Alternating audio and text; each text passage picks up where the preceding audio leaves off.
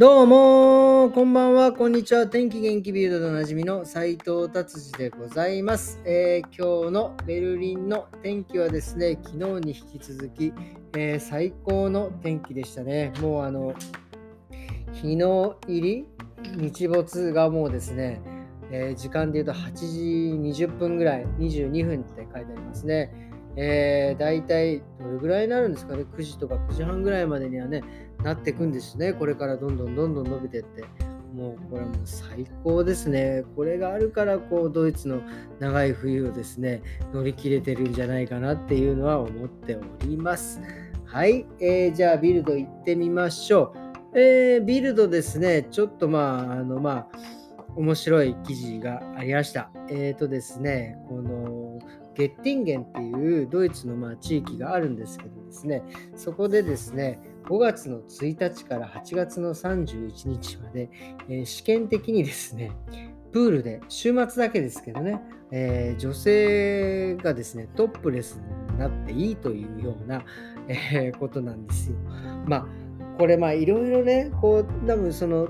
とあの何ですか討論とか協議されて、まあ、何ていうんですか、されてるんですけど、まあ、結局そのまあ男女平等というような、えー、ところから見て、まあ、結局男の人ももう胸あるけど、まあ、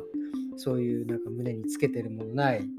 女性は何でつけなきゃいけないんだみたいなね、まあ、そういうような、えー、ところからですね、まあ、確かにそうだよなっていう。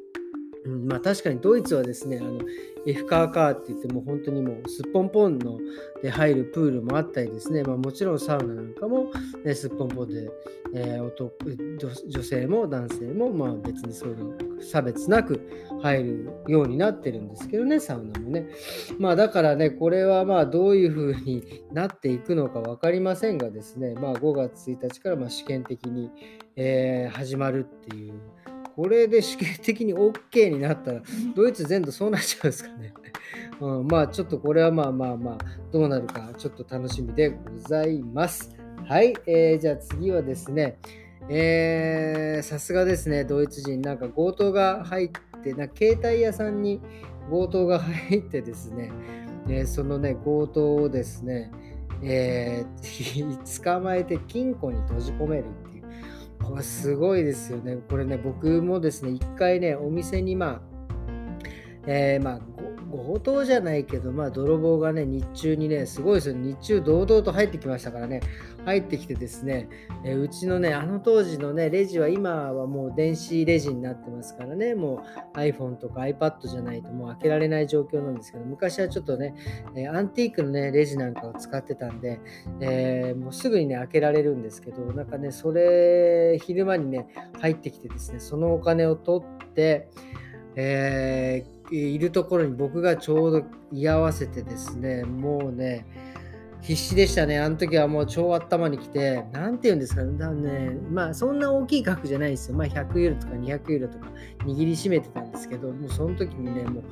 なんすかね、何やっとんじゃいっていう感じで、もうそのお金をバッと取り返したんですよ。そしたらね、その強盗さんもちょっとびっくりしてですね、えー、逃げてったんですよ。やっぱりね、こう、なんていうんですか、もう、頭に血が上っちゃってね、もう、お前の持ってるそのお金をもう俺何人カットしたしたと思ってんだよみたいな感じで頭に来てね、そういう時ってやっぱこう、火事場のバカ力じゃないけど、そういうのが出るんですよね。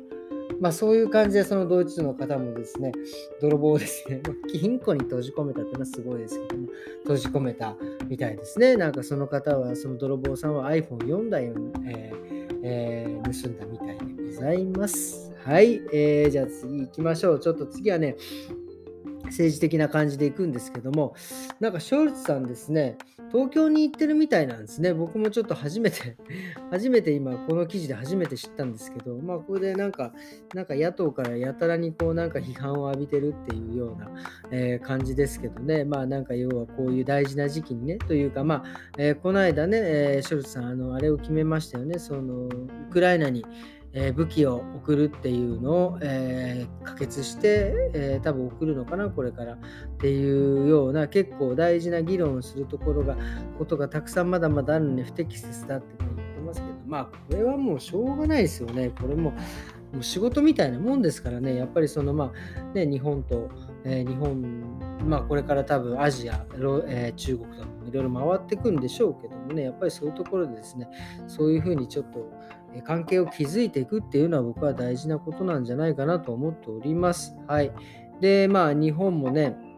えー、まあこれを見る僕もちょっと最近 Yahoo ニュースがですねすいません話ちょっと変わります見れなくなってちょっと日本のね政治の、えー、ピックアップがなかなかちょっと すいませんずっと Yahoo で見てたんであれなんですけど分からなくてなんか日本ももうウクライナに対してあの戦争でですね、モスクワに対してなんかこう結構明確な立場を取ったみたいですね。まあそのまあいろいろ経済制裁を貸したって書いてあって、まあすごくそれを、えー、ドイツ評価しているし、ただね、あのまあ、日本はですね、なんかその、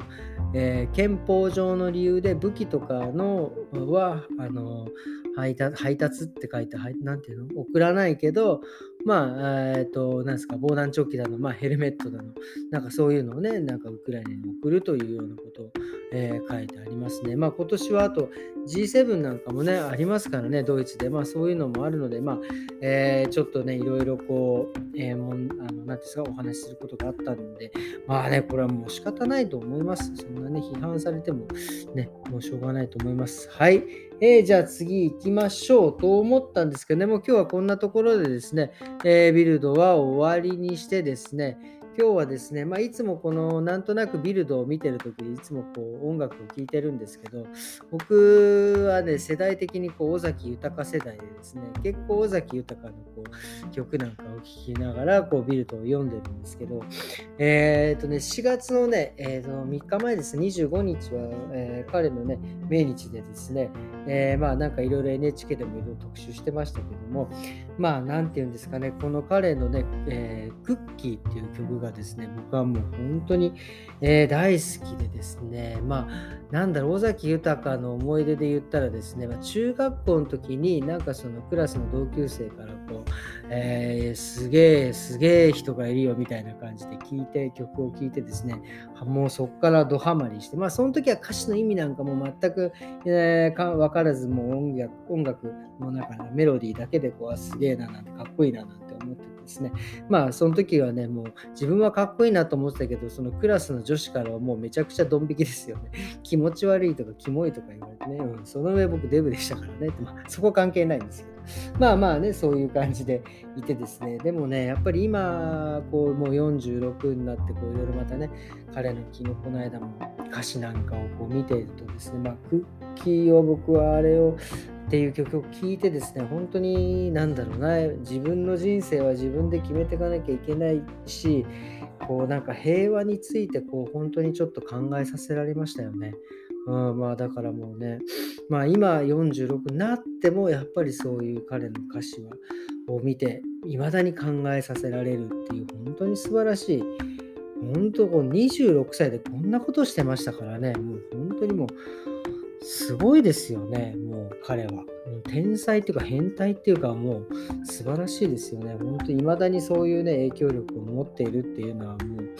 素晴らしいと思います。そしてね、またこう今こんな時期ですからね、えー、ウクライナのこんな戦争をや、ね、時期ですから、もう皆さんもし機会があったらですね、まあ、YouTube でね、えー、見ていただいたらね、でそれで、まあ、できれば歌詞なんかもね、見ていただけるといいんじゃないかなっていうふうに思います。はい、それではですね、今日はこんな感じで終わりにしたいと思います。えー、明日は金曜日ですね、え明日一日頑張ればまたもう週末ですので、え皆さん、ね、良い一日日をお過ごしくださいませ。えー、それではまた明日。さようなら。